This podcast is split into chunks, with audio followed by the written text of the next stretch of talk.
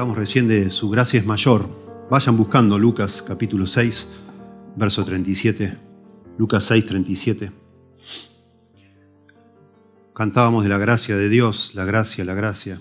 Siempre es hermoso cantar de la gracia, pero nos damos cuenta que no es tan fácil entender la gracia de Dios. No es tan fácil. Es algo que no es común en, las relaciones humanas, la gracia, son cosas extrañas. No estamos acostumbrados. El que las hace las paga, decimos nosotros, ¿no? Y llegar a comprender la gracia de Dios es bien difícil, muy difícil. Pero qué precioso cuando la entendemos, por la gracia de, por la gracia de Dios, que por medio de su Espíritu nos permite entender, es realmente maravilloso.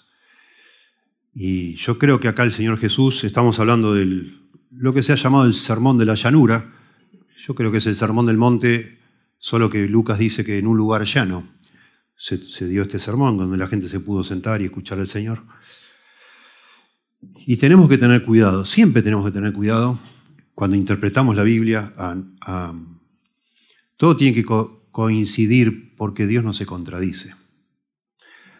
Y empieza el sermón, este sermón del llano, diciendo que bienaventurados los pobres, porque de los tales es el reino de los cielos. Y uno puede entender todo mal, diciendo, bueno, yo, una de las condiciones para ir al cielo es ser pobre. No es el caso. Las, las condiciones para ir al cielo, asombrosamente, son aceptar que no tenemos que hacer nada. No podemos hacer nada. Necesitamos que Dios lo haga todo. Y eso es lo que se llama la gracia de Dios, justamente. Y cuando, Mateo escribe su versión del Sermón del Monte, dice, bienaventurados los pobres en espíritu, porque de los tales es el reino de los cielos. La palabra pobre es tujos, que significa, es un pordiosero. ¿Sí? una persona que está pidiendo ayuda, pidiendo comida, porque por su cuenta no puede hacer nada. De manera que un pobre en espíritu es alguien que tiene que haber llegado a la conclusión en algún momento de su vida que no puede aportar nada a la salvación, no puede hacer nada necesita que Dios haga todo. Y eso es la gracia de Dios, ¿verdad?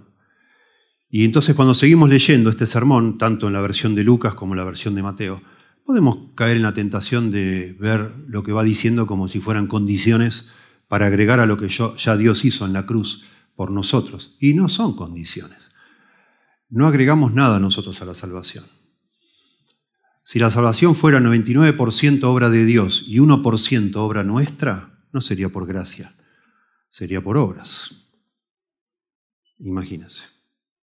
Y ese 1% del cual dependería la salvación, fracasaríamos, no lo podríamos cumplir, entonces perderíamos la salvación. Y eso no puede suceder. Todo tiene que depender de Dios y todo, gracias a Dios, depende de Él. Y cuando estemos en el cielo, toda la gloria va a ser de Dios. Hoy toda la gloria es de Dios y cuando estemos en el cielo, toda nuestra atención va a estar puesta en Dios. Ninguno va a andar de nosotros caminando por el cielo felicitándose por el 1% que logró, ¿no? Diciendo, mira lo humilde que yo fui. yo sí que fui pobre en espíritu, ¿eh? Por eso estoy acá. No, no, la salvación no es así. Es todo obra de Dios. ¿Verdad? Y es muy interesante cuando llegamos a este punto, en Lucas 6, va a terminar, eh, el Sermón del Monte termina, la versión de Lucas termina en el capítulo 6. Estamos o vamos a ver hoy versículos 37 y 38 nada más. Es muy interesante ver que lo que está el Señor ahora hablando son las evidencias, las características, los frutos, lo que caracteriza a una persona que realmente tiene a Cristo en su corazón. Ha llegado a ser un verdadero seguidor de Cristo, un verdadero cristiano. Y lo que caracteriza a un verdadero cristiano es la gracia. Un verdadero cristiano llegó a ser cristiano por gracia y esa gracia lo ha transformado de tal manera que ahora vive expresando gracia. Es un fruto evidente en la vida de nosotros que nos hemos convertido en cristianos, que tengamos gracia con los demás. Y eso, bueno, a veces no se ve en algunos, no se ve a veces. Y el Señor, eh, Jesús en esta parte del sermón, según lo, lo que quiere enfatizar Lucas, pone el dedo en el asunto que una forma quizá la más difícil de todas, de que se vea la gracia en nuestra vida es que amamos a nuestros enemigos. que no queremos ojo por ojo, diente por diente, no estamos motivados por ver venganza, ver que todo lo que nos hacen de daño sea vindicado de alguna manera para estar tranquilos. No, somos capaces, por la gracia de Dios que está en nuestro corazón ahora, conmovidos, porque no nos deja de conmover, que siendo todavía pecadores como somos, el Señor nos acepte igual. Entonces, cuando alguien peca contra nosotros, bueno, nos cuesta, ¿no? poquito nos cuesta, empezamos a pensar, bueno, basta, se acabó, me están tomando de tonto, yo no voy a permitir que, que esto siga adelante porque no puede ser. Pero en algún momento los cristianos verdaderos decimos, no, pero yo no puedo actuar así. Yo no puedo hacer así. Dios, si Dios hubiera hecho así conmigo, todavía estaría perdido y siempre estaría perdido. Si yo he pecado incansablemente contra Dios y Dios un día dijo, bueno, ya, lo perdono por lo que hizo Cristo en la cruz. ¿no? Los cristianos vivimos vidas caracterizadas por la gracia. Y ese es el punto que vamos a enfatizar en estos dos versículos. Pero vamos a ir a leer desde un poquito más atrás, solo para tener el contexto. Leamos desde el verso 27, Lucas 6, 27. Pero a vosotros, dice Jesús, los que oís, os digo, amad a vuestros enemigos, haced bien a los que aborrecen. Noten, son imperativos, pero de nuevo, no para que el Señor nos acepte, no es el punto acá. Para que Dios me quiera y me salve, yo tengo que amar a mis enemigos. No, no. Si yo he sido aceptado por Dios por pura gracia, algo que debe mostrarse en mi vida es esa capacidad, imperfecta, pero capacidad al fin de amar a mis enemigos. Amad a vuestros enemigos, haced bien a los que os aborrecen, bendecid a los que os maldicen y orad por los que os calumnian. Al que te hiera en una mejilla, preséntale también la otra, y al que te quite la capa, ni aun la túnica le niegues. A cualquiera que te pide, dale, y al que tome lo que es tuyo, no pidas que te lo devuelva. Y como queréis que los hombres, que hagan los hombres con vosotros, así también haced vosotros con ellos. Porque si amáis a los que os aman, ¿qué mérito tenéis? Porque también los pecadores aman a los que los aman. Y si hacéis bien a los que os hacen bien, ¿qué mérito tenéis? Porque también los pecadores, los no creyentes sería el punto, ¿no? Los, incrédulos todavía, hacen lo mismo. Y si prestáis a aquellos de quienes esperáis recibir, ¿qué mérito tenéis? Porque también los pecadores prestan a los pecadores para recibir otro tanto. Noten, yo soy un pecador, usted es un pecador. Yo soy un pecador perdonado por gracia. Al hablar así el Señor nos da una pista para interpretar bien este sermón, que está hablando a los que han aceptado su perdón, que son cristianos.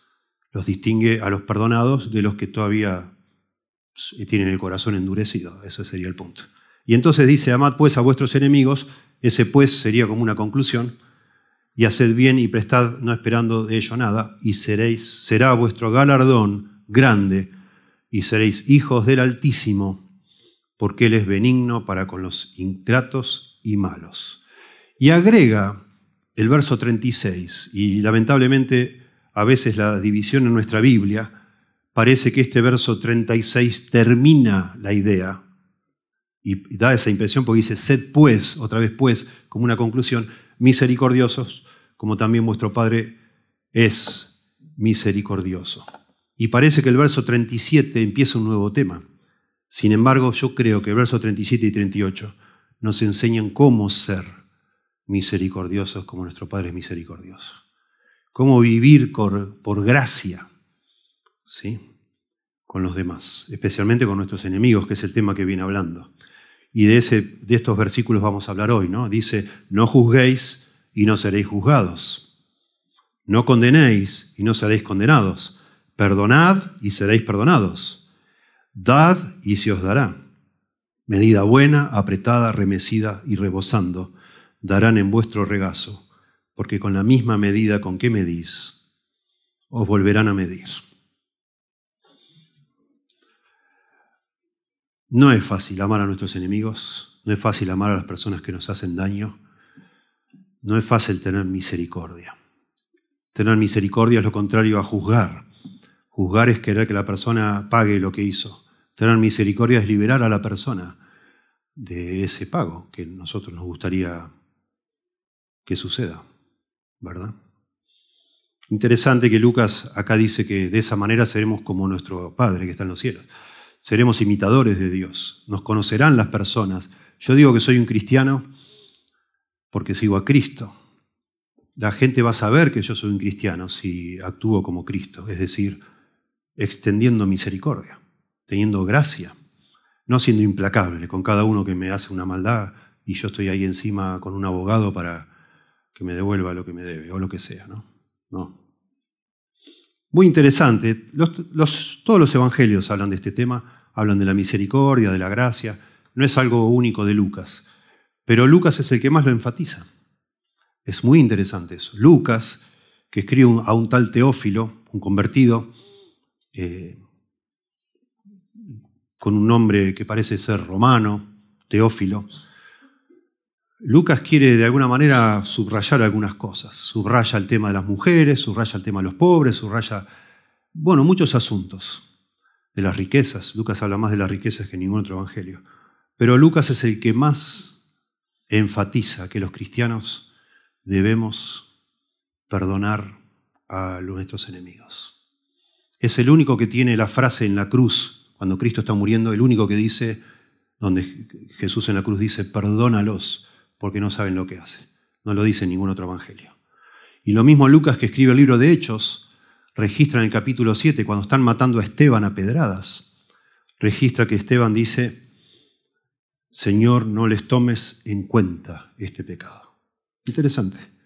¿sí? Es muy interesante.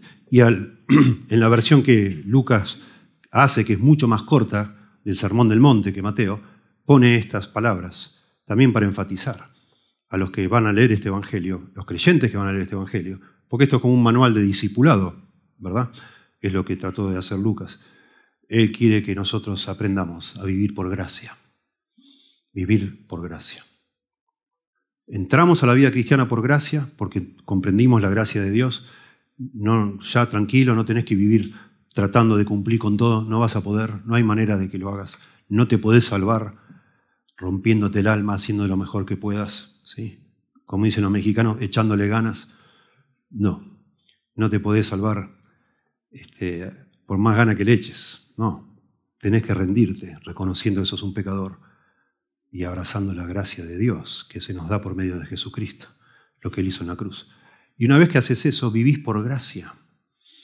Vivís por gracia. Y eso lo demuestra Lucas acá de una manera tan hermosa, con cuatro imperativos, dos negativos y dos positivos.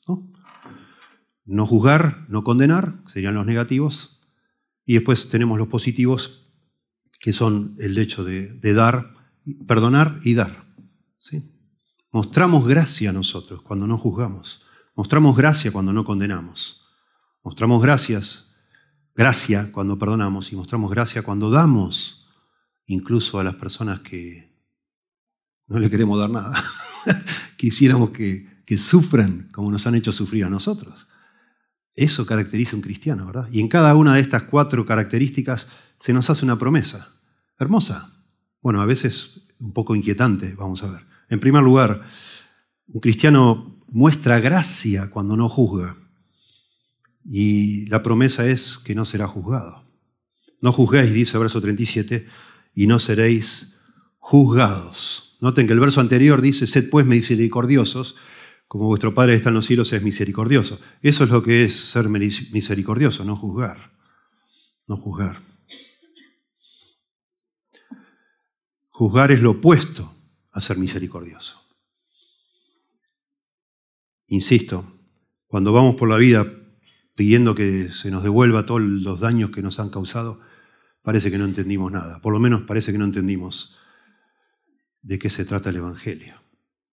Porque si nos trataran así a nosotros, si Dios nos tratara así, estaríamos perdidos para siempre. Y de eso habla mucho el Nuevo Testamento, por supuesto. Y es fácil decirlo, ¿no? Y a veces parece que ya entendimos todo, pero hasta que alguien te ofende de una manera que no esperabas y decís, bueno, basta, ya se acabó, hasta acá, basta. ¿Quién soy yo? El hijo de la pavota, decimos acá en Argentina, ¿verdad? y decir, bueno, basta, voy a poner los puntos sobre las sillas. Y se te empieza a endurecer el corazón hasta que llega un punto, y esto lo digo por mí, hasta que llega un momento que me asusta mi corazón. Digo, ¿en qué estoy pensando? ¿Qué pasó? Pisé el palito, digo yo. Hace dos semanas que estoy pensando en esto y no puedo perdonar esto. ¿Cómo es esto? ¿Qué pasó? Y me arrepiento. Porque eso no es lo que haría Jesús. ¿Verdad? No. Y lo digo poniéndome yo como, como el mal ejemplo para que vos pienses en vos. Porque somos los, vos y yo somos iguales. ¿Verdad? Yo amo al Señor y trato de amarlo con todo mi corazón todos los días de mi vida, pero me encuentro a mí mismo a veces pensando como un no creyente. Igual. Y yo sé que vos también, porque somos iguales, ¿verdad? No juzguéis, dice acá, ¿no? No juzguéis, tiempo presente. Algunos estudiosos que conocen muy bien del idioma griego dicen que al estar en tiempo presente, lo cual siempre implica algo de manera constante, se podría traducir, traducir dejen de juzgar, es algo que ya están haciendo. Es algo constante. No lo hagan más. Dejen de juzgar. O, no juzgáis en ningún momento. Ya, basta con eso. Eso no es cristiano. Como diría doña Norma, eso no es del Señor. Sí, no es. claro, pero acá hay que aclarar, porque dice, bueno, entonces, ¿qué pasa? Hay gente que usa este concepto de no juzgar y, digamos así, eh, acepta cualquier cosa escucha a alguien decir, no, eso está mal. No, no, no puedes decir así, no puedes juzgar. Hermano, no vayas a tal lugar, eso está mal. No, no juzgues. Y, o sea, se, no tienen filtro para nada, todo está bien. ¿Verdad? Eso no es lo que está diciendo el Señor acá. Por supuesto que nosotros necesitamos tener discernimiento y una capacidad bastante desarrollada para evaluar moralmente a las personas, a las instituciones, a, las situaciones para decir, bueno, eso está mal, esto yo no lo voy a hacer. Y no se aplica en ese caso. De hecho, en todo Nuevo Testamento tenemos montones de pasajes que nos dicen que debemos juzgar con justo juicio. Mateo mismo, después que habla de no juzgar, dice, por sus frutos los conoceréis. No todo lo que brilla es oro, no todos los que vienen con piel de oveja son ovejas, algunos son lobos. Tenés que pensar. Pensá, cristiano, pensá y no te tragues todo, no es todo del Señor. No todo el que dice Señor, Señor entra en el reino de los cielos. Lo dice el Sermón del Monte después que dice que no juzguemos. De manera que algún juicio sí debemos aplicar en algunas cosas. ¿De qué se refiere entonces? Noten Juan 7:24, yo les leo, solo para no hacerles leer tantos versículos. Dice Jesús, no juzguéis según las apariencias, sino juzgad con justo juicio. Él estaba siendo juzgado por los fariseos. Y mal, en el contexto de, de esto que acaba de leer, Juan 7:24, él había sanado a una persona en un día de reposo y según ellos había quebrantado la ley. Están juzgando mal. Lo que está diciendo acá es que nosotros no seamos críticos con los demás y lo disfrutemos. Que, que no seamos implacables. Que no tengamos una vara para medir nuestros errores y otra vara para medir los errores de los demás lo que nos suele ocurrir a nosotros es sentirnos bien cuando vemos a alguien que, es peor que nosotros y lo juzgamos en el sentido que no tenemos misericordia con él, pero exigimos que se tenga misericordia con nosotros. A eso se está refiriendo. A esa como actitud de superioridad a veces que uno muestra. Despreciando a otra persona, mostrando o como comprobando lo malo que es por la maldad que ha hecho y nosotros sentirnos que estamos en otra categoría, digamos. Eso no está bien. La idea, dice alguien, es más bien una perspectiva crítica y censora hacia los demás, que los mantiene culpables a los demás y nunca busca alentarlos hacia Dios.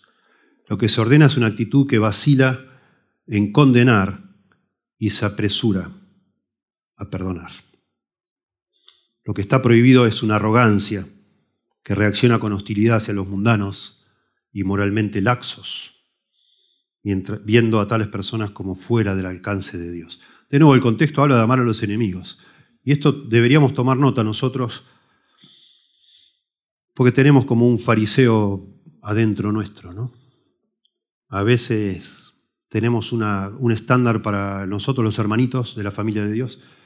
Tratamos de ser cariñosos, amorosos, etcétera, pero con nuestros familiares no creyentes que nos ofenden y nos ofenden y nos lastiman y tienen esa capacidad como de tocar un botón que nos hacen doler mucho. A veces decimos, bueno, se acabó, ya está. Le hice la cruz, decimos nosotros. Se acabó. Tampoco estoy yo para que siempre que voy me agarren de, de puchimbol, ¿no? Ahí para que yo sufra y sufra y sufra. Y no queremos relacionarnos más con esa persona. Bueno, acá está, eso es amar a nuestros enemigos, es no juzgarlos y verlos como éramos nosotros antes de ser cristianos. Y tener compasión y tener misericordia y procurar verlos con el ojo de la fe que dice, bueno, a lo mejor se convierta. Necesita, necesita al Salvador. ¿Es responsable lo que hace? Sí, claro. Pero también está en manos del maligno, dice la Biblia. Y el, maligno opera en los hijos de desobediencia, y así operaba en mí. Yo también me burlé, yo también, bueno, etcétera, tales cosas. ¿no? Y entonces comenzamos a tener cierta misericordia. El punto es no ser como el fariseo en Lucas 18, que verso 11 al 14, ¿se acuerdan? Que está en el templo y dice, te alabo Dios porque no soy como este pecador que está acá yo, ayuno, yo hago esto, yo hago lo otro, y todo, cero gracia, todo es lo que yo hago, lo que yo, yo. Cuando entendemos la gracia nos damos cuenta que no es yo, yo lo que hago. Yo no puedo hacer nada, soy un pobre en espíritu, un, un tujos. No es yo, yo. Yo, yo qué, nada. Es gracia, Dios, gracias. No entiendo cómo me salvaste, no entiendo cómo me perdonaste. ¿Cómo puede ser que me perdonaste a mí? Entonces, y eso nos, de alguna manera se, traduce en que cuando veo a otro lastimarme a mí decimos, wow, ¿qué sería yo, no? Wow, yo si no hubiera sido salvo sería peor que este. Sería el peor de todos. Y tenemos misericordia.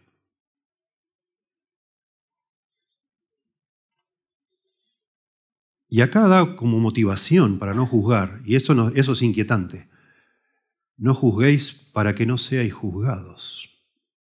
¿Y eso qué es? Porque los creyentes, los que entendimos el Evangelio, hemos llegado a entender que ya Dios no nos va a juzgar por nuestros pecados, porque tenemos un sustituto que es Cristo. Cuando yo esté delante de Dios para responder por mis pecados, Cristo va a responder por mí. Y estoy tranquilo, no es que no sea pecador, peco, pero estoy tranquilo que mis pecados han sido todos perdonados, pasados, presentes y futuros. ¿Y qué es esto? No juzguéis para que no seáis juzgados. ¿En qué sentido vamos a ser juzgados si nosotros juzgamos a otros? Bueno, en el Nuevo Testamento, de nuevo, hay, hay, hay algunos conceptos que a veces, por el énfasis que queremos hacer en la gracia, a lo mejor se nos pasan. Que en la Biblia se nos dice, y todos estos dos versículos, parece como que hay un trato de Dios con nosotros como si fuera espejo, como que Dios me trata a mí como yo trato a otros, parece que fuera. No juzguéis para que no seáis juzgados, no condenéis para que no seas condenados. Perdonad para ser perdonados. Dad y se os dará. Todo es como un trato espejo. Y entonces, ¿a qué se refiere? Que yo, si vos juzgás a otros, vos vas a ser juzgado. Bueno, si juzgás sin misericordia, aparentemente Dios va a tener menos misericordia de vos. Y probablemente se refiera a, la doctrina de las recompensas. La salvación es segura, Nadie no se te va a quitar, no se nos va a quitar a ninguno de nosotros. Pero es probable que Dios trate con nosotros con más rigor si nosotros no extendemos gracia a los demás. La salvación la tendremos, pero a lo mejor no tendremos recompensas, perderemos recompensas. En esta vida, no queda claro acá en este, todo este juego de palabras si todo se refiere a la vida futura o a esta vida también. En esta vida quizás Dios el trato de Dios para con vos, que sos tan implacable, capaz que no sea tan amoroso. Puede ser. El, efecto que quiere lograr el Señor, por supuesto, es inquietarnos, motivarnos con algún beneficio. Antes había dicho que no, no le, es muy interesante, no, no hagas el bien a los que te lo pueden devolver, porque eso hacen los pecadores. Y ahora parece que invierte y dice, bueno, no, no hagas esto porque te va a pasar lo mismo pero el que ahora es el sujeto que te va a juzgar, a condenar, a, perdonar y a dar es Dios mismo. En todos los casos se usa un pasivo de divinidad que se llama, que el, sujeto es Dios. Cuando dice no, no, no juzguéis y no seréis juzgados, no seréis juzgados, y uno se pregunta por quién. Es Dios, es Dios. No dice acá por quién, pero es por Dios. Y lo mismo no seréis condenados por Dios. Es un pasivo donde Dios está involucrado allí. Y eso debería a nosotros ponernos a pensar. Al final, miren, al final eh, nosotros los pastores, como diría un pastor amigo nuestro, somos inspectores de fruto, dice, decía él. Nosotros somos inspectores de fruto porque siempre estamos tratando de discernir el fruto en tu vida para ver si realmente vos has entendido el Evangelio y si no lo has hecho, para ayudarte a entenderlo. Un fruto que estamos buscando siempre es la gracia, que vos entiendas la gracia y que vos extiendas la gracia. Cuando nosotros miramos la vida de un aparente cristiano que dice que es cristiano y no es gracia lo que se ve, siempre es inmisericordia, digamos. Siempre es implacable, siempre está molesto, siempre de alguna manera está quejándose de todas las cosas que le hacen y no es capaz de perdonar. Bueno, uno empieza a pensar que esa persona probablemente no entendió nada. Como les conté hace un tiempo, un hombre que venía a esta iglesia y que un día supo que íbamos, íbamos a hacer un picnic y supo que una X persona iba a ir a ese picnic, me, dijo, me llamó y me dijo, yo no voy a ir. Le digo, ¿por qué? porque va tal persona. Le digo, pero esa persona no es cristiana, ¿verdad? No, no es cristiana. Y entonces, sí, pero si va esa persona yo no voy. Pero va a escuchar el Evangelio, vamos a predicar el Evangelio. Igual, si va no voy. Al final no fueron ninguno de los dos, lamentablemente. Pero me acuerdo que yo le dije a esa persona, mira, me, realmente es como que me clava un puñal en el corazón escuchar tu actitud, porque siento que no, no entendés la gracia de Dios, el perdón de Dios. Yo sé que te ha hecho daño, yo lo sé. Pero esa persona necesita que alguien la perdone, que Dios la perdone. Y nosotros debemos ser capaces. No digo que la abrace, que le invites a tu casa, que le hagas una fiesta, pero al menos compartir un picnic junto con esa persona que va a escuchar el Evangelio. Quizás a eso se refiera. No juzguéis para que no seas juzgado. Y me acuerdo en esa charla yo le dije, mira, con todo dolor te digo, pero si vos no superás esto, tu vida cristiana hasta acá llegó. ¿Cómo vas a crecer espiritualmente? Con esa actitud sin misericordia, que no es la actitud que tiene Dios. Así no es Dios. El punto es no tener eh, justamente una actitud eh, de humildad, de amor hacia una persona incrédula. Yo no sé ustedes, pero cuando todos tenemos relaciones con incrédulos especialmente familiares. Yo espero todo el tiempo que en algún momento me va a lastimar esa persona, porque él no conoce al Señor, es ciega. El, Padre, el, Espíritu de este siglo lo ha cegado el entendimiento y, opera en esa persona. Y trato de estar preparado para decir, bueno, el día que me ofenda, bueno, lo dejo pasar, lo perdono. Así me pasaba mi trabajo. Y trataba con la ayuda del Señor aplicar Romanos 12, le compraba regalitos, me escuchaba yo que murmuraban contra mí. Compraba regalitos, trataba de eh, vencer el mal con el bien. Eso es lo que hace un cristiano, ¿verdad? Y funcionó a veces, a veces no, a veces no.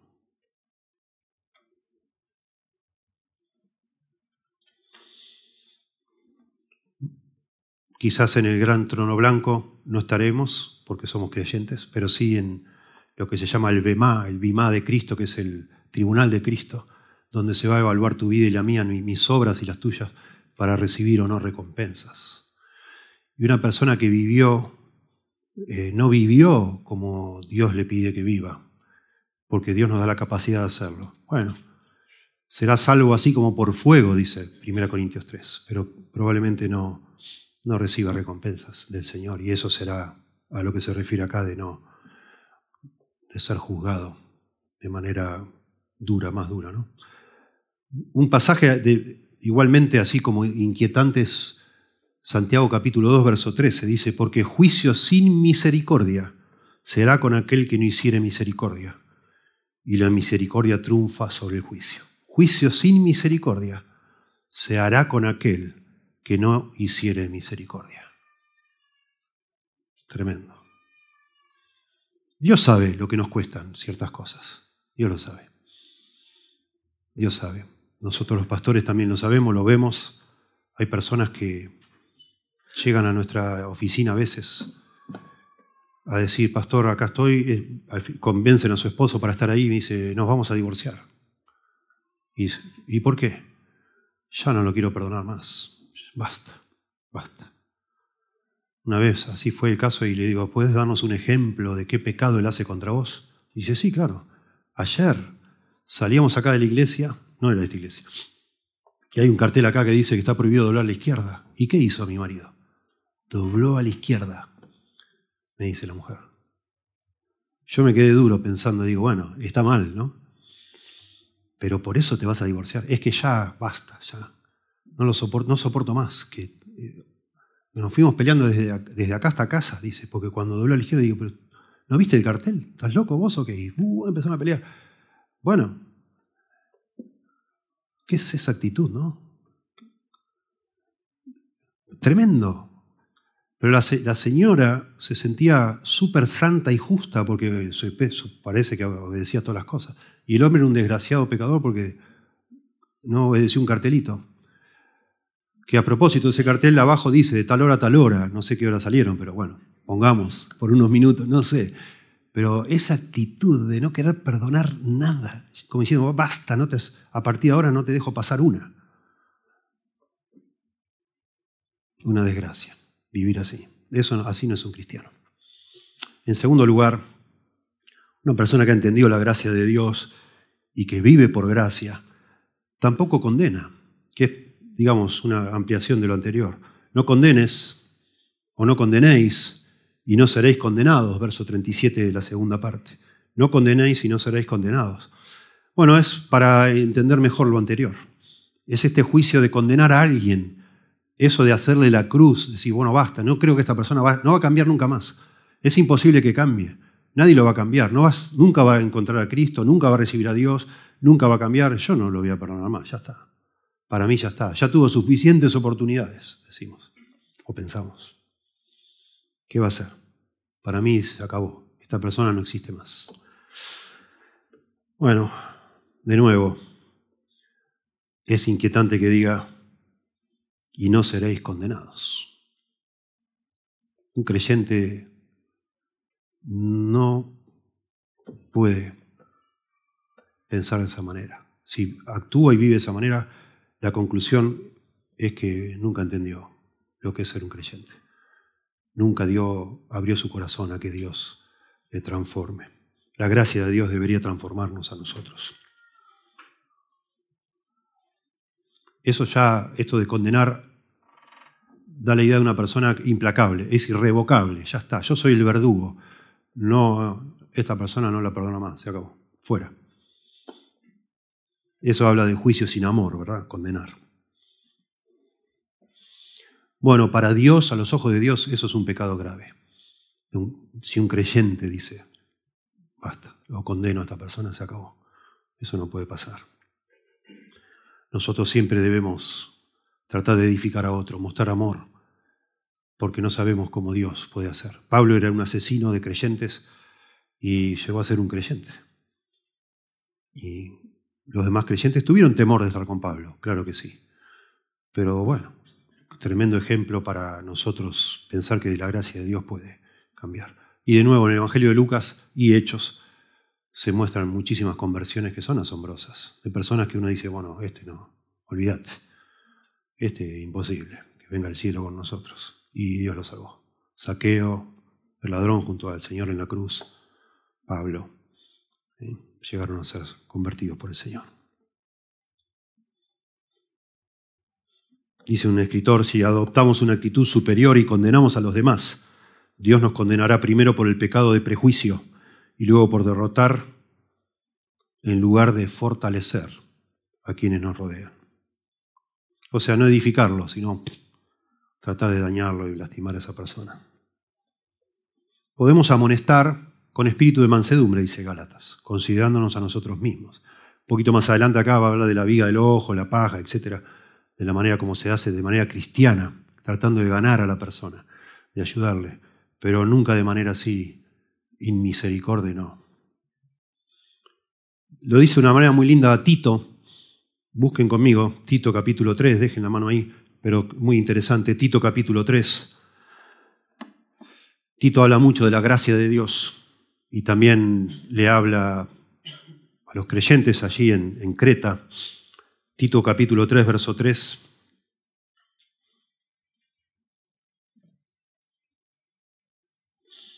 Tito 3, 3. Porque nosotros también éramos en otro tiempo insensatos.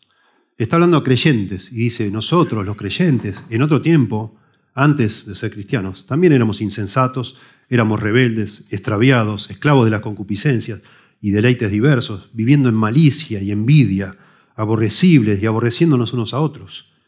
Pero cuando se manifestó la bondad de Dios, nuestro Salvador, y su amor para con los hombres, nos salvó no por obras de justicia que nosotros hubiéramos hecho, sino por su misericordia, por el lavamiento de la regeneración y por la renovación del Espíritu Santo, el cual derramó en nosotros abundantemente por Jesucristo nuestro Salvador, para que, justificados por su gracia, viniéramos a ser herederos conforme a la esperanza de la vida eterna. Lo que está diciendo Tito era, no, no nos olvidemos, nosotros éramos iguales o peores. Vivíamos haciendo todo tipo de pecados. Y ahora somos tan sensibles que no podemos soportar que alguien peque contra nosotros. ¿Quiénes somos? ¿Tan rápido te olvidaste que eras vos igual? ¿Por qué no? Y de nuevo acá está asociado con las recompensas, con el pensamiento de las recompensas. Claro que sí. Todo el Nuevo Testamento habla muchísimo de las recompensas de que el Señor, por supuesto, está evaluando nuestra vida, ya no para decidir si nos va a salvar o no, nadie se puede salvar por su performance, digamos así. Pero sí importa, una vez que somos salvos por gracia, lo que hacemos con nuestras obras. Y deberíamos procurar que nuestras obras muestren al Señor. Así alumbre vuestra luz delante de los hombres, dice en Mateo 16. Mateo, perdón, 5:16. Así alumbre vuestra luz delante de los hombres y vean vuestras buenas obras y glorifican a vuestro Padre que está en los cielos. Nosotros tenemos que vivir como Cristo y hacerlo de corazón. Él nos da la capacidad para hacerlo y seremos recompensados por eso. Y si no lo hacemos, acá nos da la, la pista de que perderemos la recompensa. Seremos tratados de manera muy dura. Y eso está puesto acá para motivarnos a prestar atención. ¿Sí? Dios resiste a los soberbios, dice Santiago 4, lo cual también es fuertísimo y se lo está diciendo a cristianos. Dios resiste, es un término militar de alguien que activamente está en contra y resiste resistiendo con un ejército, pero da gracia a los humildes. Bueno, con la ayuda del Señor y con la renovación de nuestro entendimiento que nos da la Biblia, debemos procurar crecer en humildad. Y eso se ve cuando alguien nos lastima cuando alguien nos ofende, tener misericordia. Hace muchos años, voy a, voy a, lo, dejé acá escrito, pero no sabía si lo, lo mencionaba o no. Hace muchos años, antes de la cuarentena, leí en un blog de un pastor que ahora ya no es pastor porque se dedica a escribir. Se llama Tim Chalice, pastor, era un pastor en ese momento. Cuando escribió esto era un pastor canadiense. Sigue siendo canadiense, pero no pastor. Este, Escribí un blog que a mí me, impresionó muchísimo. Eh, y el título es Cuando creo lo peor de quienes más me aman. Ya no los enemigos, ¿eh? Sino los que más me aman. Cuando creo lo peor de los que más me aman. Les voy a leer una partecita nomás, después quizá vemos si lo publico en algún lado y se los dejo saber. Leer. El pecado tiene una obstinación sorprendente, dice Tim Chalice, y decepciona. La vida cristiana es una vida de creciente triunfo sobre el pecado. Y no obstante, incluso con la alegría hay mucha decepción. Aún con la victoria hay mucho fracaso. Aún cuando se da muerte a mucho pecado, hay mucho pecado que permanece. Y entonces explica, con mucha honestidad y humildad, él dice, hay un área de pecado que continúa desconcertándome y decepcionándome en mi incapacidad para pensar bien continuamente acerca de las motivaciones de los demás. Quizá no sea tanto el pensar de sus motivaciones como suponerlas. Me sorprende mi propia inclinación a suponer lo peor de los demás, y especialmente aquellos que han hecho lo máximo por mí, su esposa. Va a explicar.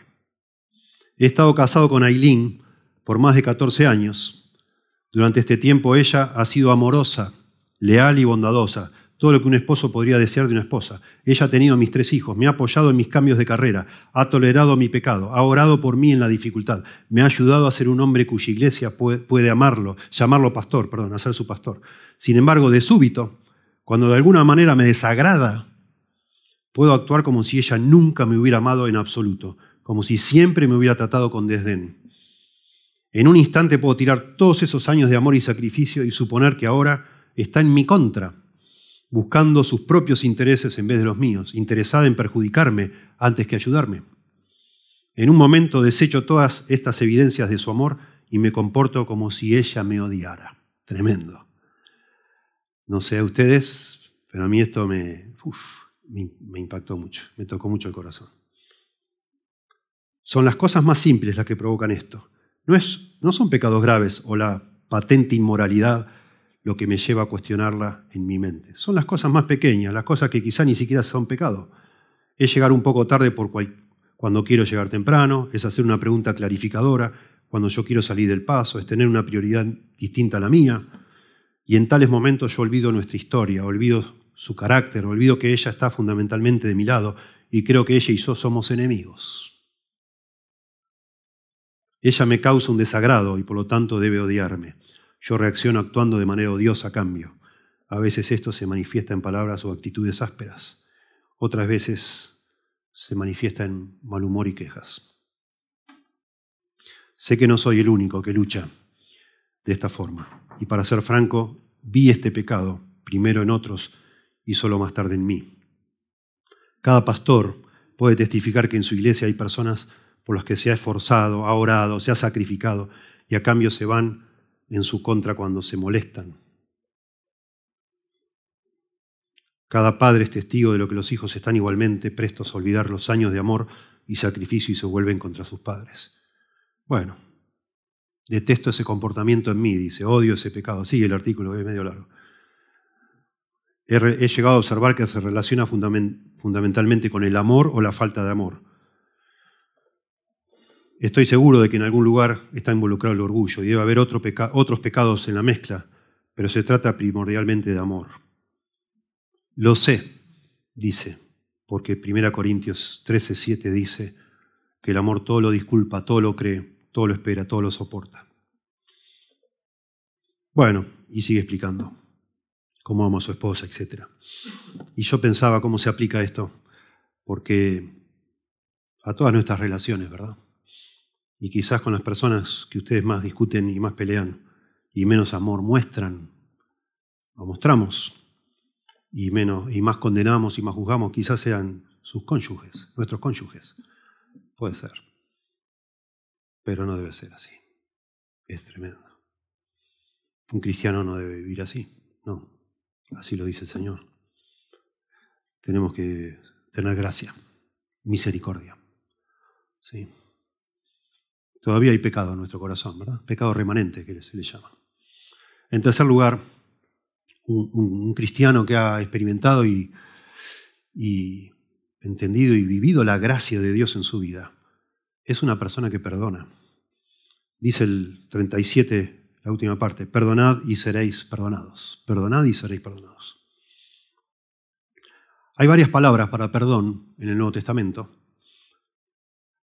La más usada es afiemi, pero acá se usa otra, que es muy interesante, que se trata de liberar a alguien de una responsabilidad generalmente monetaria. La idea es de absolver, de dejar libre a alguien de un compromiso, eh, de una obligación que ha tomado. Es muy interesante cuando la Biblia enseña el perdón, para nosotros poder entender qué es el perdón, casi todas las analogías tienen que ver con el dinero, con perdonar deudas de dinero. Interesante. Pero por supuesto es mucho más que eso. Por eso muchos términos tienen incluidos en su definición eh, asuntos que tienen que ver con dinero, con deudas. Perdonar es lo más parecido a, olvidarse de una deuda. Porque cuando vos me lastimás a mí, si yo me entero que vos estás hablando mal de mí, a mí me lastima. Y yo siento que vos, de alguna manera, deberías recibir ese dolor que yo estoy recibiendo de parte tuya. Y lo tomo, es casi como una deuda, ¿no? Y yo te perdono a vos cuando te libero. Digamos, digo, bueno, a mí la verdad me lastimaste. Mi esposa, no sé, la lastimé. Y ella me lo hace saber que la, que la lastimé y, y bueno, cuando hablamos y al final ella me dice, te perdono, lo que me está diciendo es, bueno, no, te voy a cobrar esto, no te voy a lastimar como vos me lastimaste a mí. Eso me está liberando de esa deuda. Eso es el perdón, ¿verdad? Bueno, y lo que está diciendo acá, que tenemos que hacer, es liberar a otros que nos han lastimado de esa deuda. O que nos hagan, hecho, aún si nos han, puede ser que haya literalmente una deuda económica, es liberarlos, si es necesario. Y seréis perdonados. De nuevo, tiene que ver con el amor que venía hablando antes, a los enemigos, ¿no? Es absolver a esa persona. No quiere decir esto que una persona no necesite ser juzgada o, deba ser juzgada por algo que ha hecho. No quiere decir eso. La persona, si es culpable de algo, hay, delitos que se deben pagar, ¿verdad? Y nosotros hacer la vista gorda sería casi como ser cómplices de cosas que se hacen, ¿no? Está diciendo que yo, personalmente, yo puedo liberar a una persona de que me pague lo que me hizo y dejarlo libre, digamos, soltarlo, como se dice ahora, ¿no? Y en la Biblia se nos habla de esto y mucho, y tiene que ver también con la salvación, con el Evangelio. Cuando nosotros entendemos el Evangelio, entendemos que se nos ha perdonado una deuda impagable delante de Dios. Y eso debe afectar la manera en que tratamos las deudas, entre comillas, que otros toman con nosotros. Dios me ha perdonado todo, de manera que yo debería ser capaz conscientemente, de una manera lógica, de decir, bueno, ya, olvídate, no pasa nada, no importa, no hay drama. No hay drama. Dios me perdonó a mí y yo te perdono. Ya está. Dice en Efesios 4:32, antes sed benignos unos con otros, misericordiosos, noten la conexión con la misericordia, perdonándoos unos a otros, como Dios también os perdonó a vosotros en Cristo. No es absolver a una persona, de nuevo, y acá en, en las últimas reuniones de miembros hemos hablado, nos preocupa que algún día acá en esta congregación, en este edificio, algún día pueda llegar a haber algún abuso de menores. Siempre nos preocupa eso. Y nos hemos comprometido, falta ponerlo en, nuestros estatutos, a denunciar a esa persona. No importa si es nuestro amigo, si hace años, si fue el fundador de la iglesia, si lo queremos un montón, no, no nos interesa. Eso es un delito y eso se denuncia y se acabó. ¿Verdad? Y una cosa es una cosa y otra es otra. ¿Verdad? Se denunciará, la justicia hará lo que tenga que hacer, pero vos capaz que te quedás en tu corazón con una bronca, con una amargura, y vos tenés que perdonar aparte. Son cosas distintas. ¿sí? Yo puedo perdonar a alguien, pero no liberarlo de que tenga que dar cuentas y pagar por lo que hizo, según lo que sea lo que hizo. ¿no? Pero yo necesito soltar eso, en el sentido de ya liberarme y dejarlo en las manos de Dios. Mía es la venganza, dice el Señor, yo pagaré. Y habla eso Romano, ¿no? No te vengáis por tu propia cuenta. Ya está, déjalo, soltá. Y hay pecados que son difíciles, ¿no? El, adulterio, el engaño, etc. La Biblia lo dice. Pero hay un punto que si la víctima de un adulterio no perdona, eh, queda como un esclavo espiritualmente, una desgracia humana. Y no es el único lugar donde lo dice. Por eso hoy leímos Mateo 6, que está la oración que se suele llamar el Padre Nuestro, la oración del Señor. Es inquietante que en la oración, este modelo de oración del Señor, se hable de y perdona nuestros pecados, así como nosotros perdonamos a los que nos ofenden. Y termina la oración, esta modelo, y el Señor Jesús explica. El único punto que explica es ese, que si nosotros no perdonamos a otros, Dios no nos va a perdonar es fuertísimo, ¿no? En Mateo 6, yo les leo versos 14 y 15, después que termina la oración modelo, porque si perdonáis a los hombres sus ofensas, os perdonará también a vosotros vuestro Padre Celestial. Mas si no perdonáis a los hombres sus ofensas, tampoco vuestro Padre os perdonará vuestras ofensas. Fuerte, durísimo esto.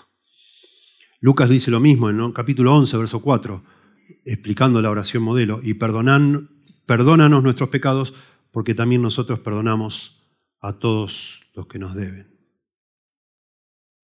Y está la parábola en Mateo 18, cuando Pedro le dice al Señor, Señor, ¿cuántas veces tengo que perdonar? ¿70 veces 7? Pedro pensaba que estaba diciendo, no, siete veces, dice Pedro, siete veces. Pedro pensaba que estaba dándola, sacándose un 10, ¿no? Con su comentario, Señor, ¿cuántas veces? ¿10? Eh, ¿Siete veces tengo que perdonar?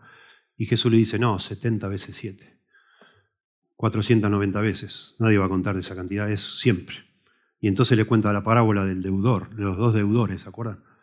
Y el hombre que debía una fortuna incalculable es perdonado porque le ruega al rey, a este rey, y el hombre, el rey al que se le debía una, una cantidad imposible de pagar, dice que movido a misericordia, le soltó y le perdonó la deuda impagable. Pero saliendo aquel siervo, que le habían perdonado todo, halló a uno de sus consiervos que le debía 100 denarios, tres meses de, dinero, cuando el otro debía varias vidas de dinero.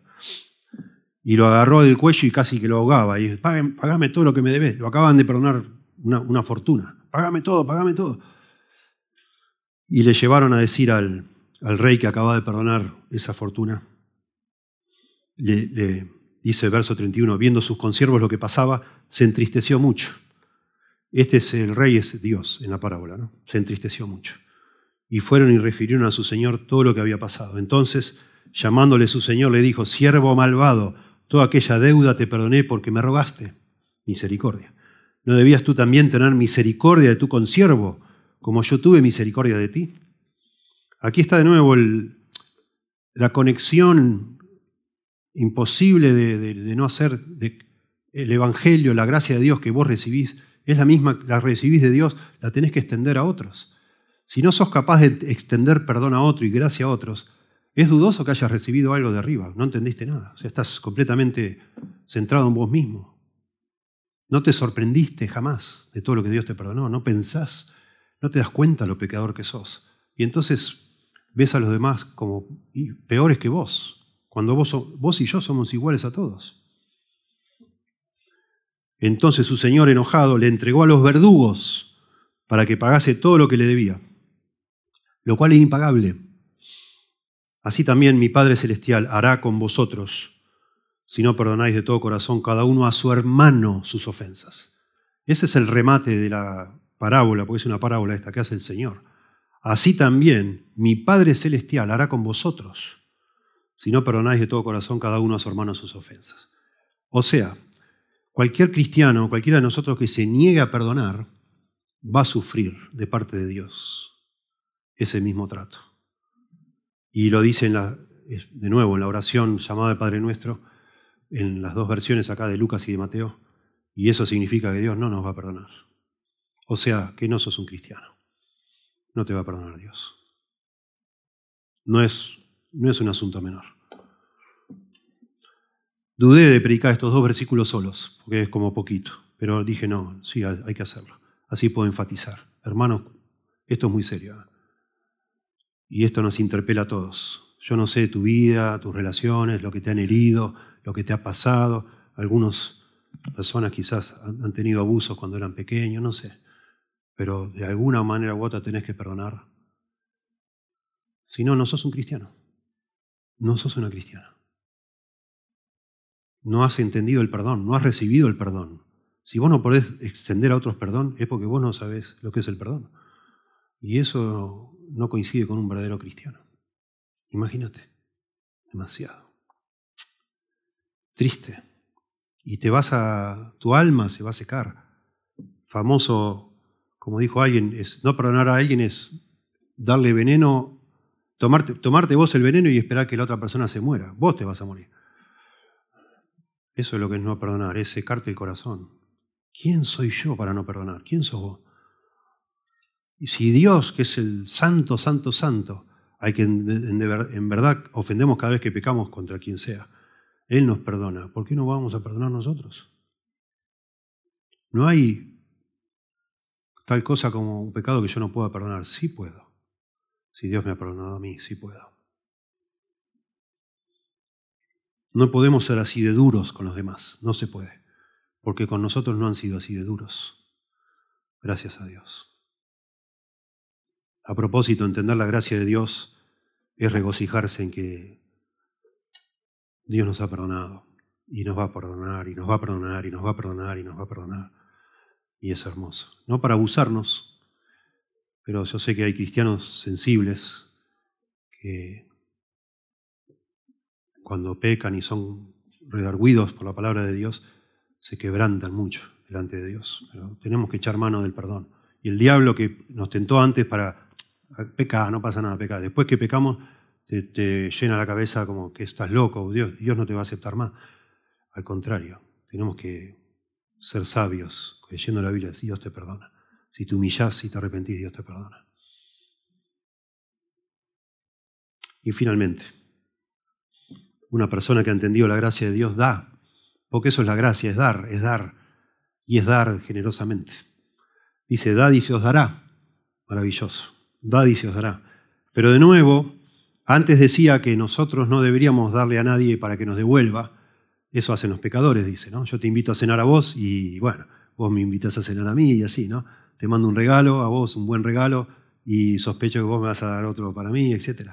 Y así vamos, ¿no? Lo que está diciendo Jesús es, hace eso por tus enemigos que no te van a devolver nada.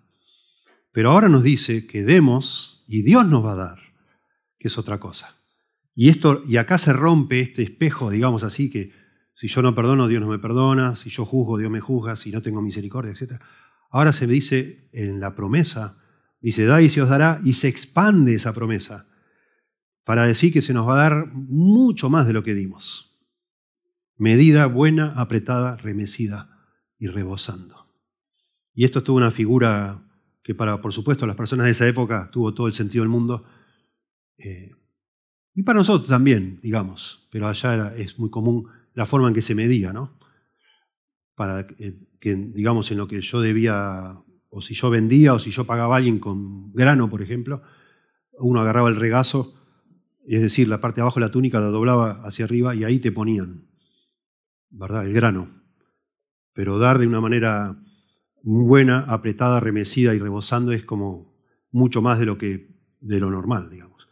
Tratando de como de apretar, apretar lo que estás midiendo, sacudir como cuando hacemos con la hierba para que entre más en el tarro y la golpeás y la golpeás y la sacudís para que vaya más abajo y metes más y la apretás y al final la dejás rebosando, o sea, para arriba también. O sea, más de lo que es de lo que se espera, digamos así.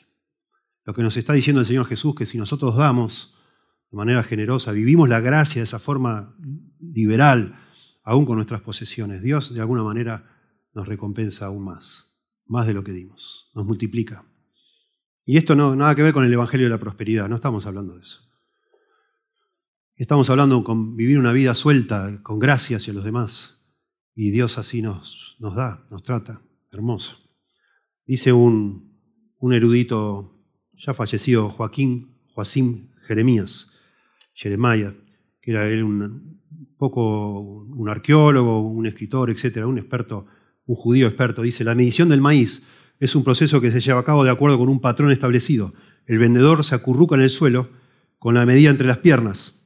En primer lugar, llena la medida hasta tres cuartos de su capacidad. Le da una buena sacudida con un movimiento de rotación para hacer que los granos se asienten Después llena la medida hasta el borde, lo que faltaba, el cuarto. La sacude otra vez. A continuación presiona firmemente el maíz con ambas manos. Por último lo amontona en un cucurucho, como para arriba, ¿no? golpeándolo con cuidado para presionar los granos. De vez en cuando perfora un hueco en el maíz y le añade algunos granos más, hasta que prácticamente no hay más espacio para un solo grano más.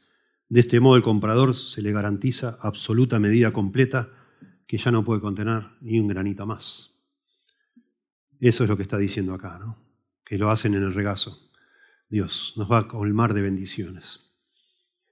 Maravilloso.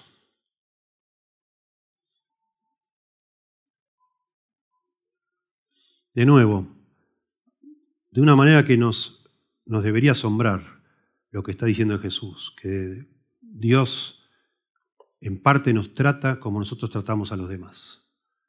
Si somos miserables, a lo mejor Dios es miserable con nosotros, en, darnos cosas. Si eh, vivimos con ese asombro de tener lo que no merecemos, el perdón, de, de ser bendecidos por Dios, de estar bajo la bendición de Dios, y eso nos hace vivir de una manera liberal, con todo lo que tenemos, perdonando, teniendo gracia, dando, sin mirar demasiado, calcular tanto. Así nos trata Dios. Y aún más, dice acá, al decir así.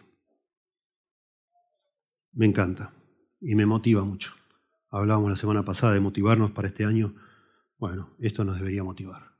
Claro que sí. Trata de entender un poco la dinámica de las relaciones humanas que están salpicadas por el pecado y son complicadas. Es difícil vivir bien con los demás humanos, sean creyentes o no creyentes. Nos lastiman, nos ofenden, nos ignoran a veces, etc. Y acá se nos manda imitar a Dios. Ser como nuestro Padre Celestial que, digamos,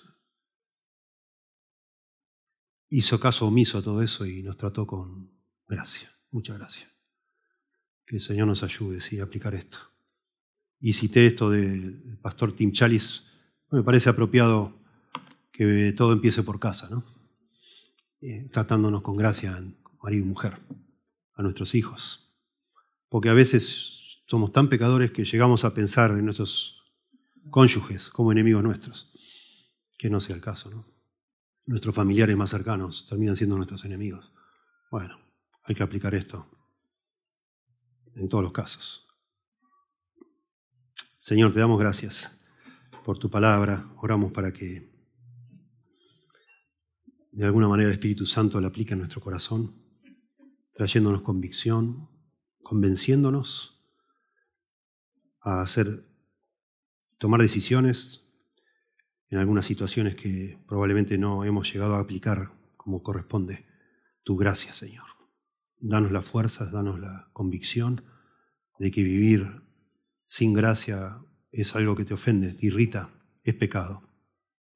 Para nosotros los que hemos recibido tu perdón, Señor. Y para los que aún no te se han rendido a ti, probablemente esta sea la forma de darse cuenta que te necesitan, te necesitan, Señor. Necesitan que tú los perdones por medio de Cristo. Entender y recibir la gracia. Por favor, Señor, ten misericordia. Te lo ruego en el nombre de Jesús. Amén.